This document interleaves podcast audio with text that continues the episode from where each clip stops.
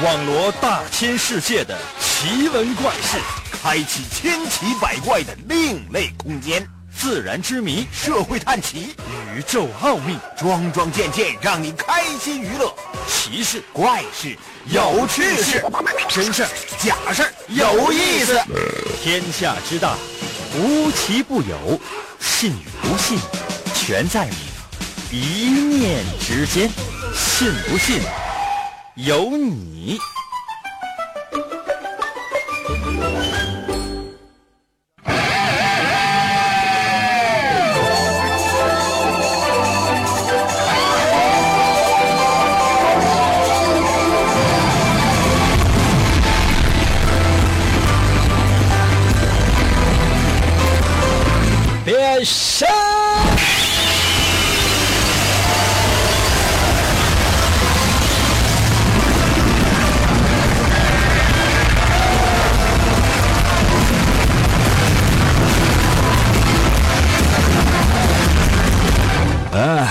来吧，朋友们，我们的节目又开始了。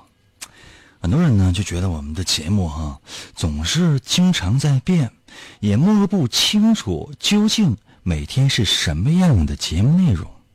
朋友们，我想说的是，清不清楚无所谓啊，只要你能够每天坚持收听，无论是通过广播还是各种各样的手机 APP，无论是听的是在线直播，还是往期的录音，都不重要，重要的是你得听啊。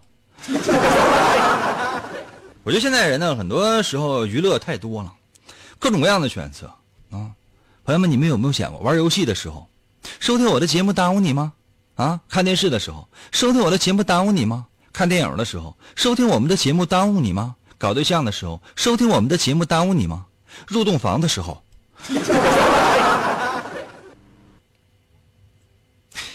人生能入几次洞房？所以说，在这个特殊的极特殊的时刻，为什么你就不听呢？神奇的信不信由你节目，每天晚上八点的准时约会。大家好，我是王银，又到了我们每周一次的探案环节。每到这一天，我会说一个案件，或者说是事件，然后请你过来分析和推理出事情的真相，随时把你的答案发送到我的微信平台。再说一遍，是随时发送到我的微信平台，因为即便你不能够马上答对，你的所有的想法和推理都可以成为其他人发现真相的导火索。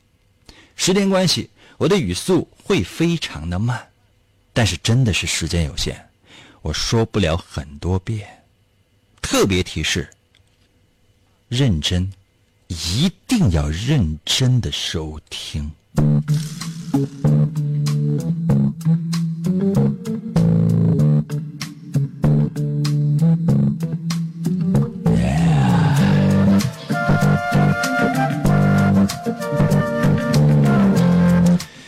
哎那天我也是刚刚下班，手机就响了，讨厌，是老张打来的。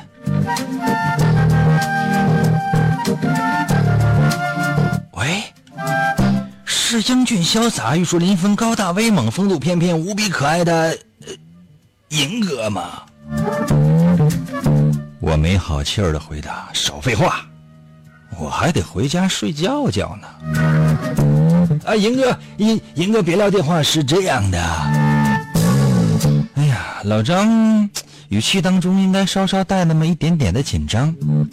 银哥，刚才我的那个烤地瓜的那个店的防盗警报器响了，我和几个店员啊啊，马上就赶了过去，抓到了三个嫌疑犯。根据现场的勘查，其中应该有一个是盗窃犯，那其中两个人呢，现在都不承认自己是小偷。我就很奇怪，其中有两个人不承认自己是小偷，那老张还有一个人呢？老张呢，连忙解释啊，那个人呢，他是个哑巴，这个叽叽咕咕的，就不知道他在说些什么呀。朋友们，你说，你说这点事儿，你说你给我打什么电话？你报警不就完了吗？你为什么要给我打电话呀？真讨厌。但是呢。毕竟都是朋友，老张啊，等我吧，我一会儿到。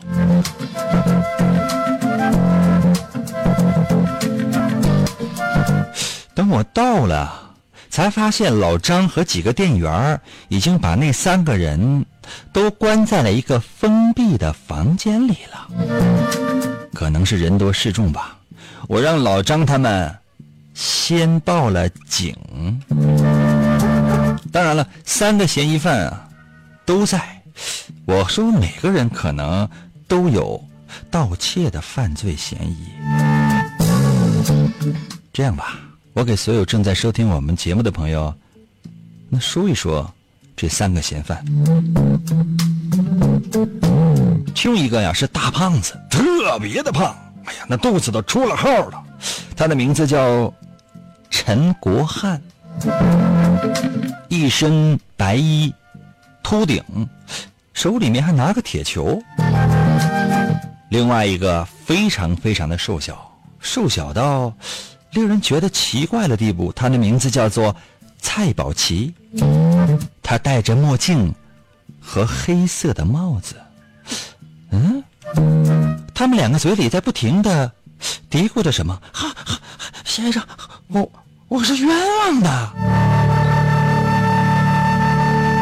哎，对了，还有一个，不胖，也不瘦，也不说话，但是两只手啊却动个不停。不用猜了，他就是那个哑巴了吧？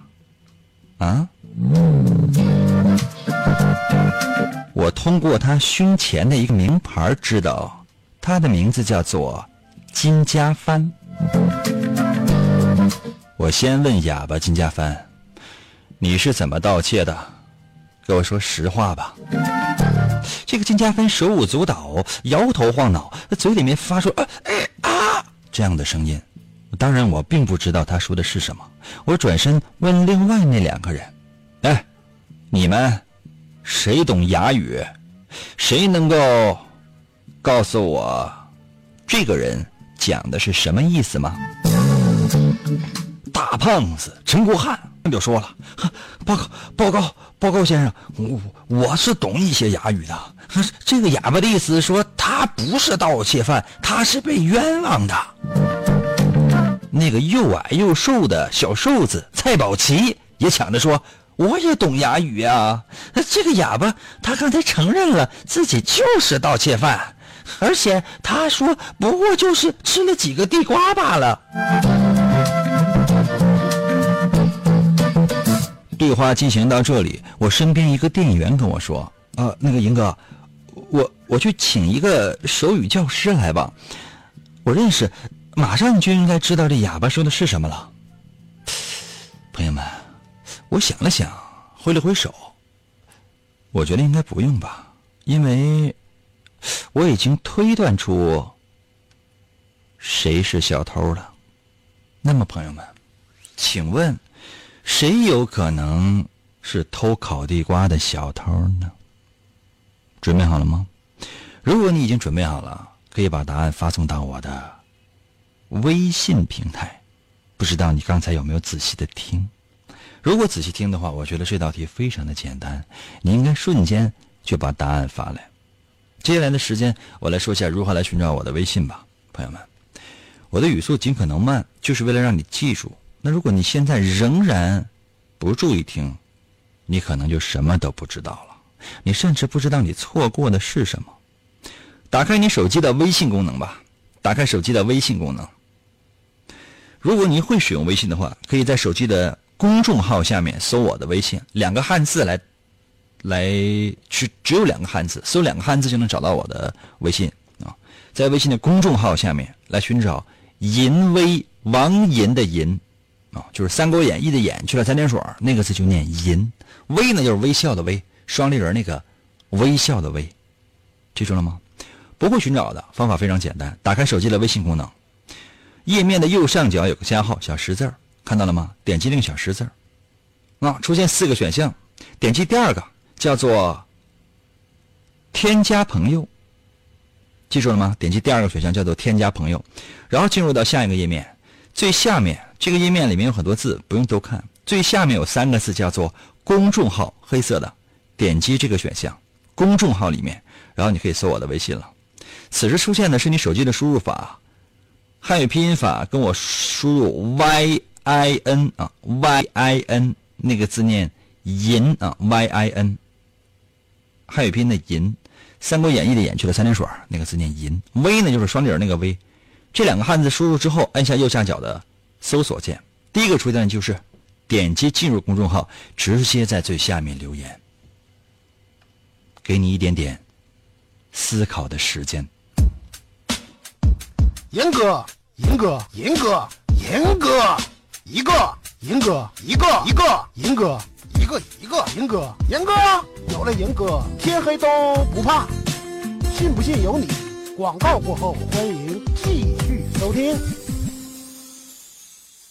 我是信不信由你的老听众了，不管你是否情愿，严哥总是在催促我们。迈步向前，我们整装启程，跋涉落脚，停在哪里，哪里就会听到吟歌的声音。从生命诞生到求学之路，从结婚生子到安享晚年，吟歌的声音永远萦绕在耳边。从来不曾停歇，听，那是山的声音，水的声音，风的声音，阳光的声音，那是天空和大地的声音，也是天和人情的声音，那就是银歌的声音。信不信由你，我与银歌相伴一。生，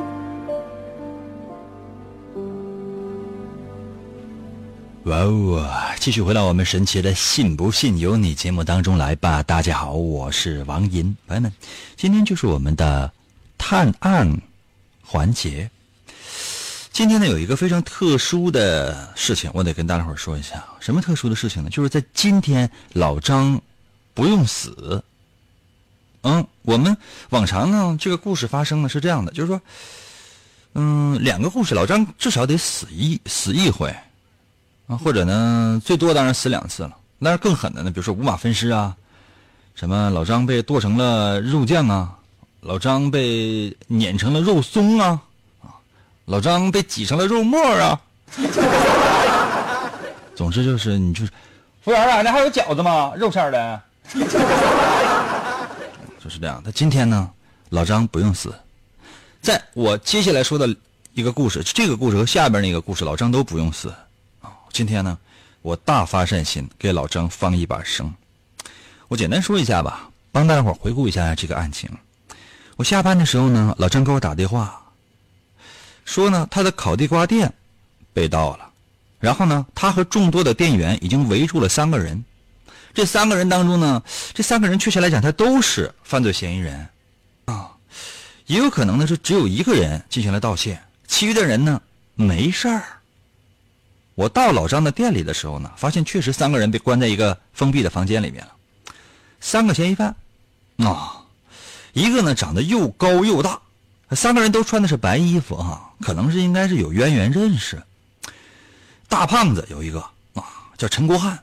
白衣服、秃顶，手里边拿个巨大的铁球，不知道是干什么的，啊，有一个呢是个子非常非常的小，叫蔡宝奇，戴个黑色的墨镜、黑色的帽子，哎呀，嘴里总是好像在说些什么，手里面拿着尖尖的，好像筷子一样的东西，我也看不太清楚他说的是什么呀。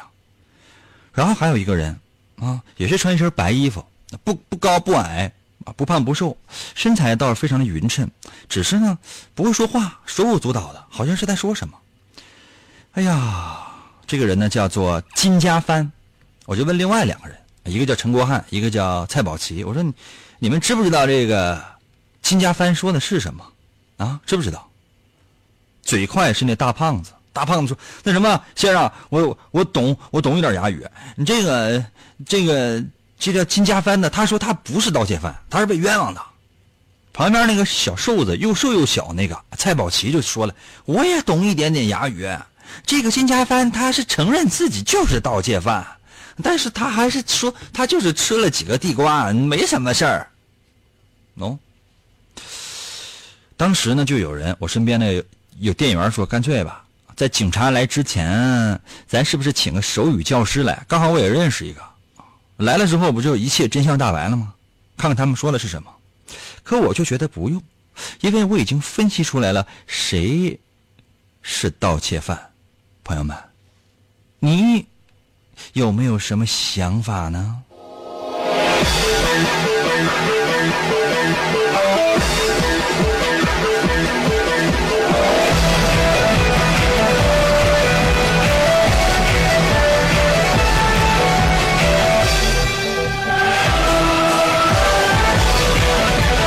微信平台刷新嘿，come on come on！汇全到了微信留言。老张是被蔡宝奇一个穿穿死的。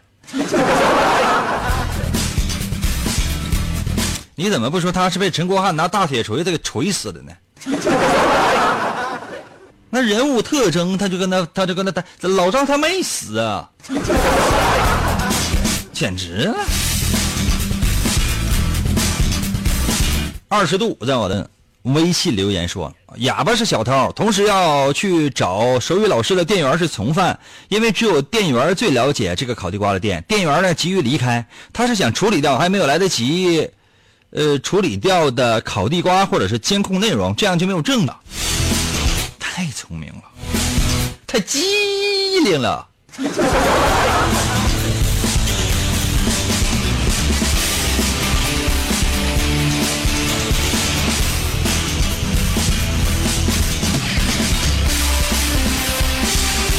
哎，啊！奔驰到了，维修员说：“我猜第二个老张是假的。”另外，恭喜银哥的银表情第二弹审核通过哈，两弹均已下载，够意思不？银哥，不够意思，打过赏才叫够意思，天天使用才叫够意思。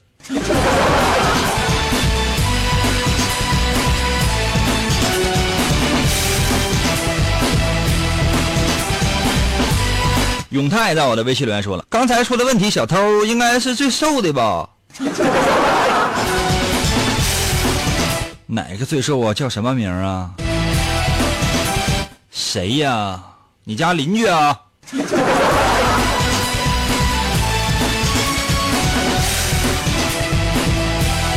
哦在我的微信留言说了，啊，就是那个胖子了啊，这是我的直觉。朋友们。我想说的是，警察要是都凭直觉来办案的话，这个世界上得多少人活活冤死啊！贱在我的微信留言说了，肯定是哑巴，因为那两个人都说我自己不是，只有哑巴没说，就他了。贱呐！那按你这个理论的话，就是任何一个聋哑人，他就往这一放，所有坏事都他们干的呗。咱整点什么由头啊？那怎么的？不解释那就是他干的呀？啊，万一那两天嗓子疼呢？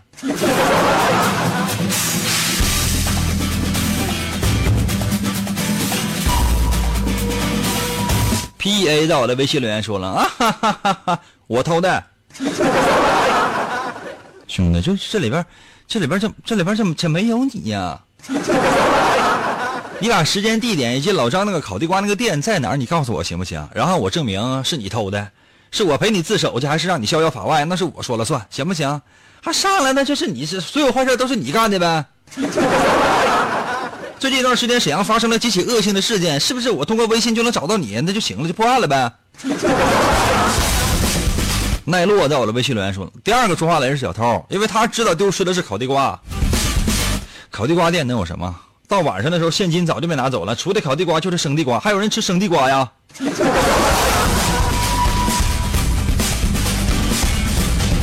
蛋饺在我的微信留言说了：“生快，英哥，祝你六十大寿，注定是不平凡的一天。很久没有听了，说点啥呢？英哥没啥可说的，我都发在生活里了。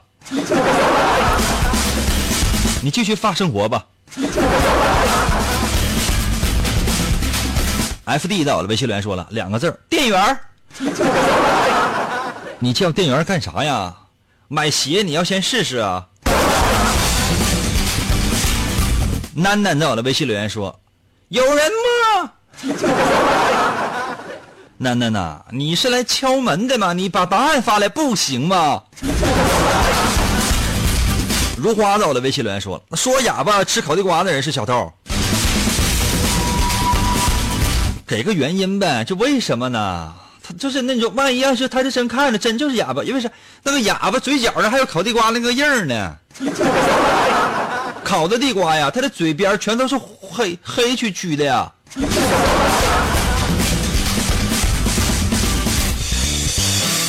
小毛女到了，微信留言说了是八神，他放了一个大招，所有的地瓜都被他抢走了。朋友们，这里边有三个人物，一个呢是大胖子，秃头，手里面拿个黑色的大铁球，三个人都是一身白衣服啊。第二人呢叫蔡宝奇，白衣服，但裤子呢是黑的，小个儿非常非常大，也就是一米一二上下，黑墨镜，黑帽子，手上呢有带尖儿的东西，不知道是什么东西。另外一个呢，就是不吱声，是个哑巴。他的名字叫做金家帆，一身白衣服，身材匀称，不高不瘦。没有八神，懂吗？他们就不是一个队儿的，你知道吗？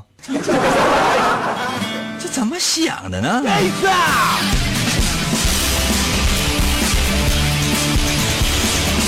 呱呱到了微信留言说了，因为谁也没有说明被偷的是烤地瓜呀，但瘦子提到了偷吃的是烤。哎，我这说解释一万遍了，还解释啊？心境在我的微信留言说了，就瘦子偷的，还有那老张是气死的。朋友们，今天我特别说明一下，两个两个故事，老张一他都没死，他能不能处了？OK。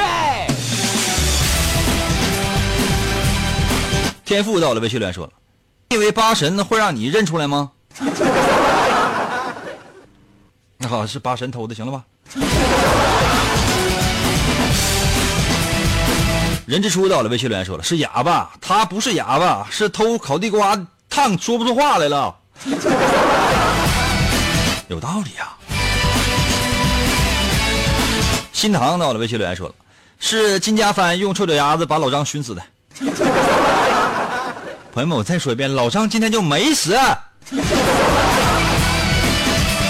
很低调，到了微信留言说了：“我偷的，没毛病啊。”就不不能就朋友们就不能跟你们玩，你知道吗？浮云在我的微信留言说：“老张自己吃的呗。”我得了，我要公布一下答案吧。真的，不是说没有朋友猜对，大量的朋友他都都猜对了。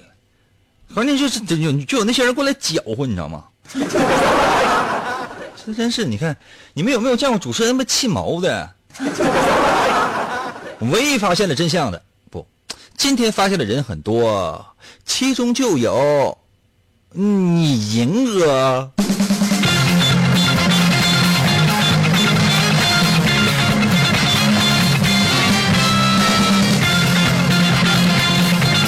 真相。只有一个。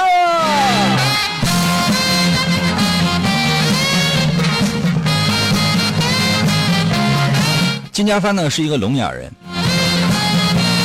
无论他是不是那个盗窃犯，无论他是不是偷吃烤地瓜的人，他都会摇头晃脑说不是自己。你想，如果他是的话，他肯定说不是啊。你说他小偷呢有承认的吗？有承认那是抢劫，你知道？那不承认呢，他自然就摇头了。你看，就是无论如何，这个金家帆他都会摇头晃脑。他说什么呢？不是他干，他能明白，无论是什么样的人，他都能明白，别人在指责他，在说他，不是他干的。所以说呢，旁边呢有两个胖子说这个说这个金家帆摇头晃脑的啊，胖子翻译的是什么呢？就不是他干的。胖子说的是真话实话，但瘦子呢是故意说的是假话。一听瘦子就故意说的就是假话，所以说肯定是那个瘦子齐盗窃的，倒不能说有百分之百的把握，就是一点纰漏都没有。朋友们，那咱们不敢说，但是起码表面上，在警察来之前，我们的初步判断，这个应该就是没错的，对吧？就这么简单一个道理。正好这个 B E A 在我的微信上说呢，地瓜把自己给吃了，你自己吃自己吧。值了。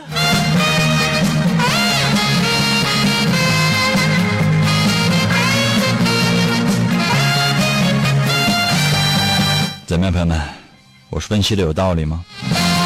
如果你有其他不同的见解的话，可以把你的想法或答案发送到我的微信平台。休息一下，马上回来。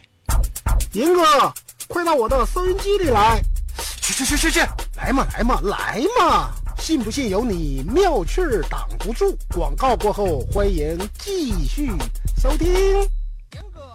严哥，严哥，严哥，节目，严哥节目，严哥节目开始了。严哥，严哥，琴棋书画啥也不会，不会，不会。吹拉弹唱啥也不能，不能，不能。我们不能让他跑了。原来不要钱的节目，现在还是不要钱。严哥，严哥，严哥，严哥，严哥，严哥，你不是人，你就是我们心中的神。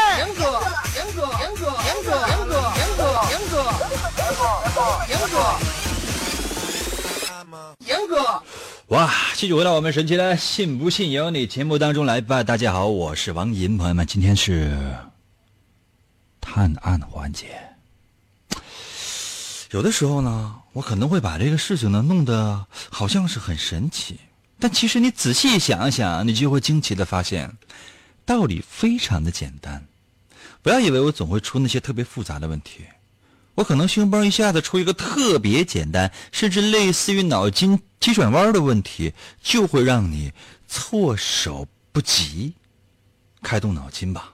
接下来的时间我要再出一题，时间关系我真的没有办法给你重复，所以特别的提示：仔细收听，不要放过我说的任何一句话、任何一个字，以及我的语气，以及。任何一个可能出现的标点，来呀！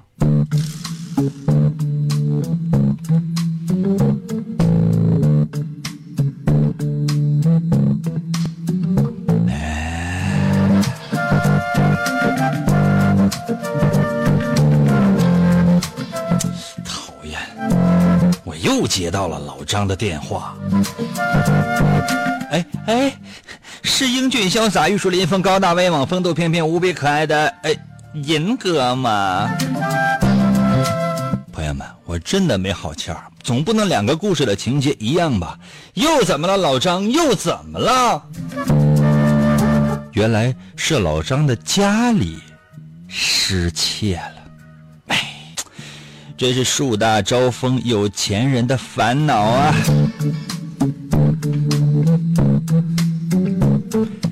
我迅速的赶到了老张的家里，当然第一件事情还是让老张选择报警。哎，银哥哥，你能来真是太好了。老张非常急切的说：“银哥，你你知道我有一个首饰盒，那可是著名的工艺大师的杰作呀！啊，哎呦，这个工艺大师也去世之前，他他总共完成了四个这样的首饰盒，非常幸运，我得到了其中的一个。”另外呢，我在这个首饰盒里边呢，放了一串海南黄花梨满影木流手串说实话，我赵一愣，我从来没有听说过这种手串因为我对手串这种东西，呃，几乎就是一无所知。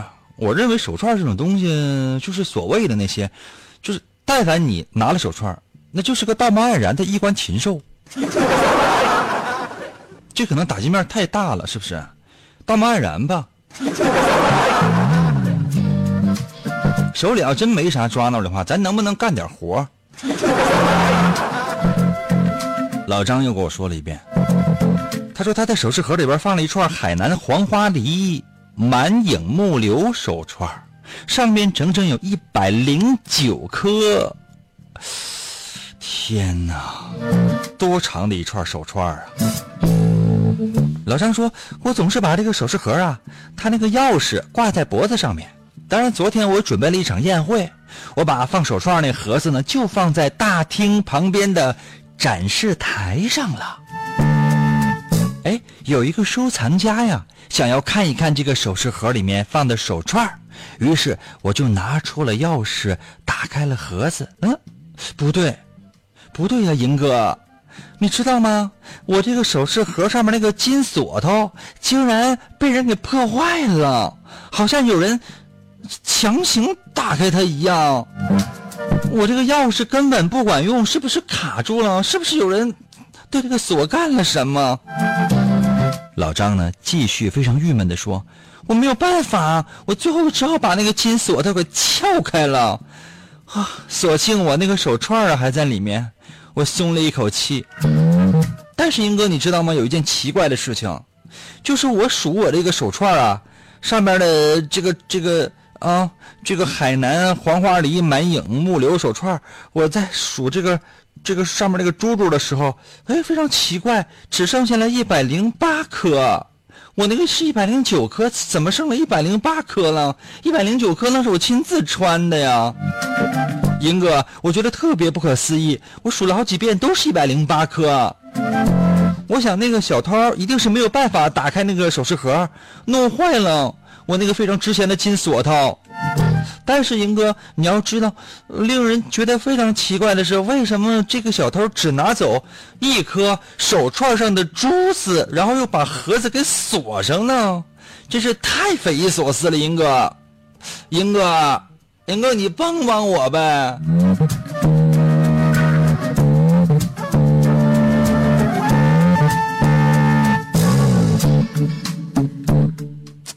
哎呀，学老张说话，我朋友们嗓子都勒哑了。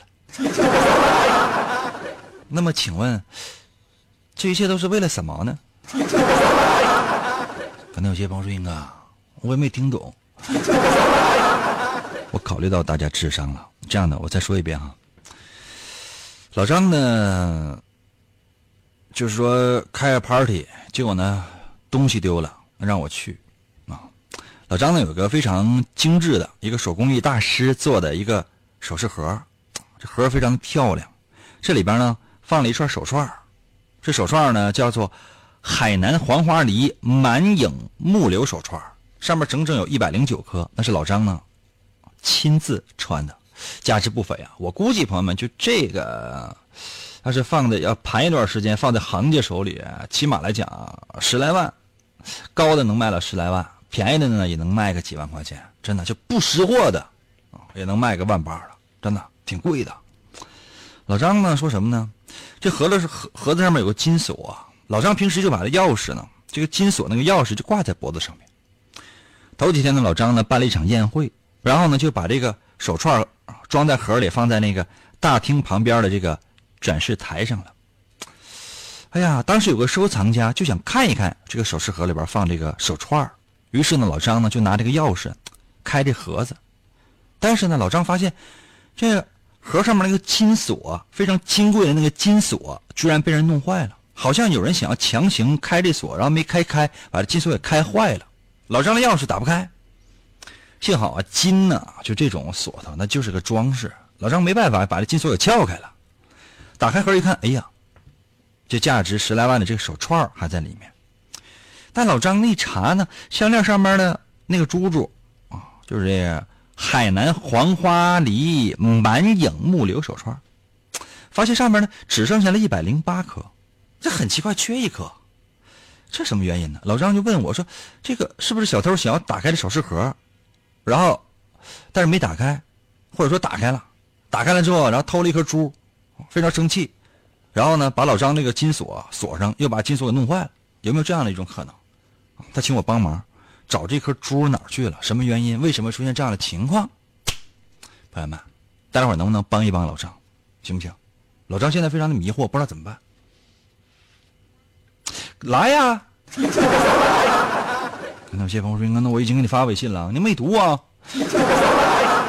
哎呀，来吧，把你的答案发送到我的微信平台吧。如何来寻找我的微信呢？方法非常简单，打开你手机的微信功能，然后呢，你在你找到呃公众号，点右下右上角的加号，然后点添加朋友，点公众号啊，在公众号下面你搜索我的微信“银威王银”的银，微笑的微。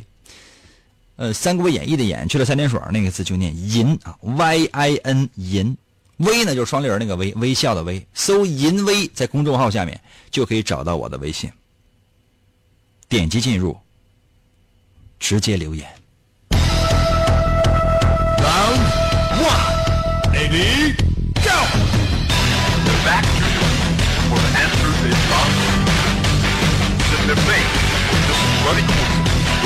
roundoneletmego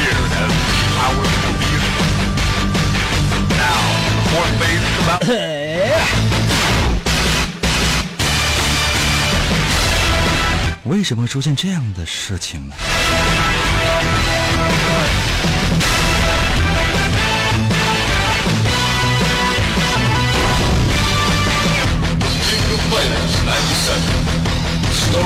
信台刷新一下。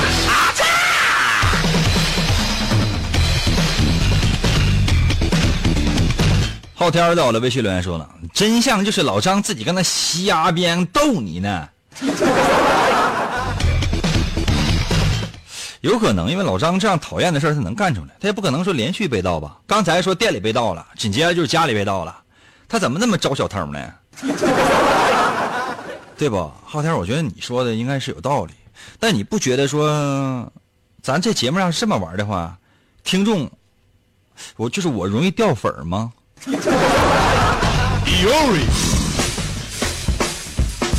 落雨到了，微信留言说：“老张有病，鉴定完毕。”那老张有病，你有药啊？杨洋在我的微信留言说：“老张自己匆匆忙忙的，也没注意那么多呀。”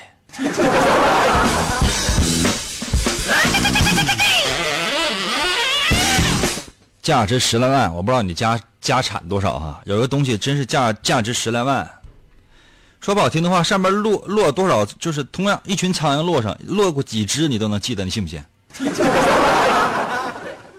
你这这简直了！毛驴儿到了微信留言说：“老张不死也没有啥用啊，老张是不是不识数啊？”这种可能性极大。I love you。主要在我的微信留言说了，手串就值一百五十块钱，鉴定完毕。朋友们，你这也有可能，但人家老张就说卖就卖十来万呢，还给我还给我看了呢。我跟他说，我这二十五块钱给我行吗？你那珠也大，然后呢，那手串也长，我回家我改个跳绳，抡起来就给人感觉就是带着风。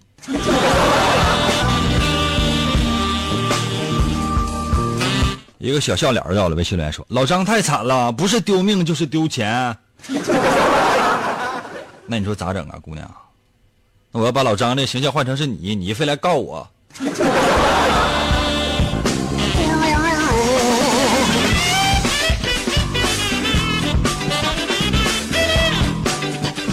姑娘在我的微信留言说：“老张是不是没有大脑？怎么什么都丢呢？” 老张是真正的企业家，人家呢，有的时候生活当中一些细枝末节的东西，他根本他就不管，比如身上带多少钱，他出门需要带钱吗？根本不需要，保姆啊、保镖啊等等，周围那些仆人就给他干了啊。你们真是这，也没过过大款的生活吧？大款生活什么样？早上起来，朋友们，真的，早上起来，你看网上的视频没？啊，二十来个美女，穿着比基尼围在你的床边大声喝喊：“少爷，少爷，起床了！”你起来之后呢，啊，睡眼惺忪的，啊，洗脸刷牙，谁给你洗脸？自己洗吗？那二十来个美女呢？少爷一睁眼一挥手，这二十个退下，再换二十个。那二十个女的给你洗脸，美女都是美女，穿比基尼，一个人一手指头，你这脸就已经洗完了。刷牙啊，找四十个美女啊，一人刷一颗。那美女过来，俩美女打起来了，为什么？其中有一个美女刷时间长了，把另外一颗牙卡。装的，你咋那么勤快呢？你剥夺别人劳动的权利，你这不是想让别人挣钱？你咋那么损呢？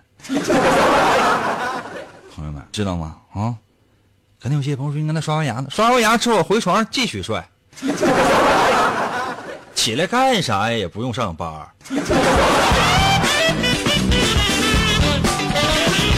邪灵在我的微信留言说：“哎呀，就丢那一颗是真的，其他都是假的。”有道理呀。秋风在我的微信留言说了：“手串被调包了。”Yes，太对了。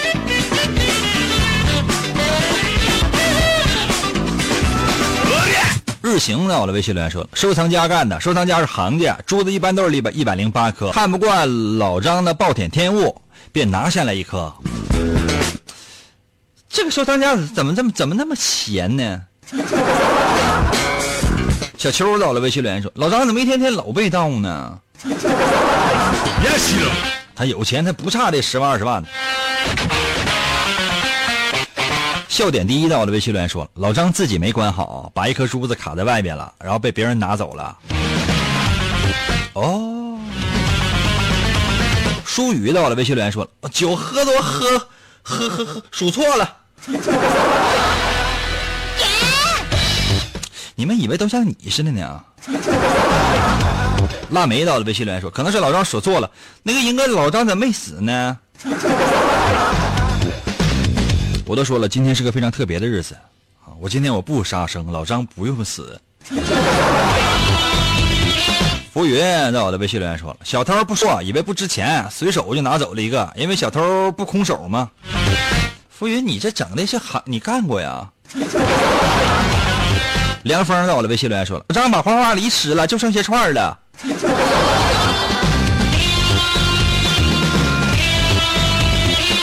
手串，朋友们不是撸串。云在我的微信留言说了。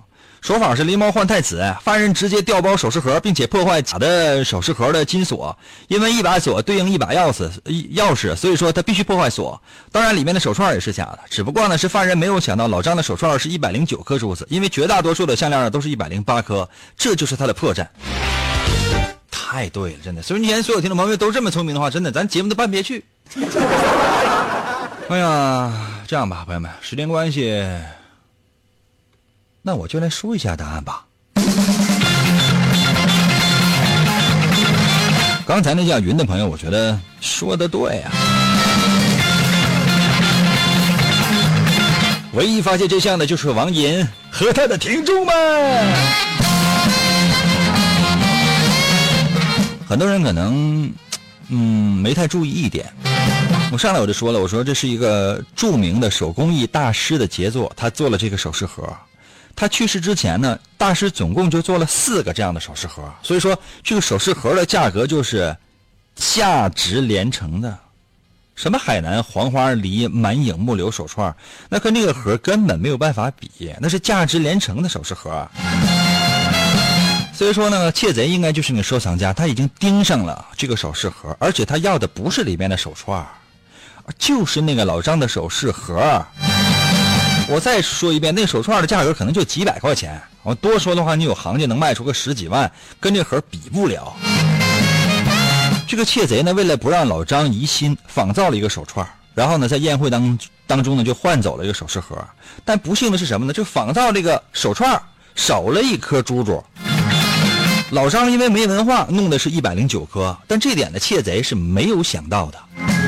每种手串呢都有说法啊，珠子。数目不同，代表的也不同。比如说，最长的是一千零八十颗，啊，然后呢就是一百零八颗。一百零八颗呢，指的是消除一百零八种烦恼，求得身心的安定啊。无欲无求的一种爱。然后呢，还有五十四颗呀，四十二颗，三十六颗，二十七、二十一、十八、十四、十二、六、三，还有一颗，唯独就没有这一百零九颗。懂了吗？好了，朋友们，今天节目就到这儿吧。再次感谢各位朋友们的收听，还有呢，大家对我的祝福，诚挚的谢谢，谢谢你们的陪伴，么么哒。今天节目就到这里吧，明天同一时间等你啊。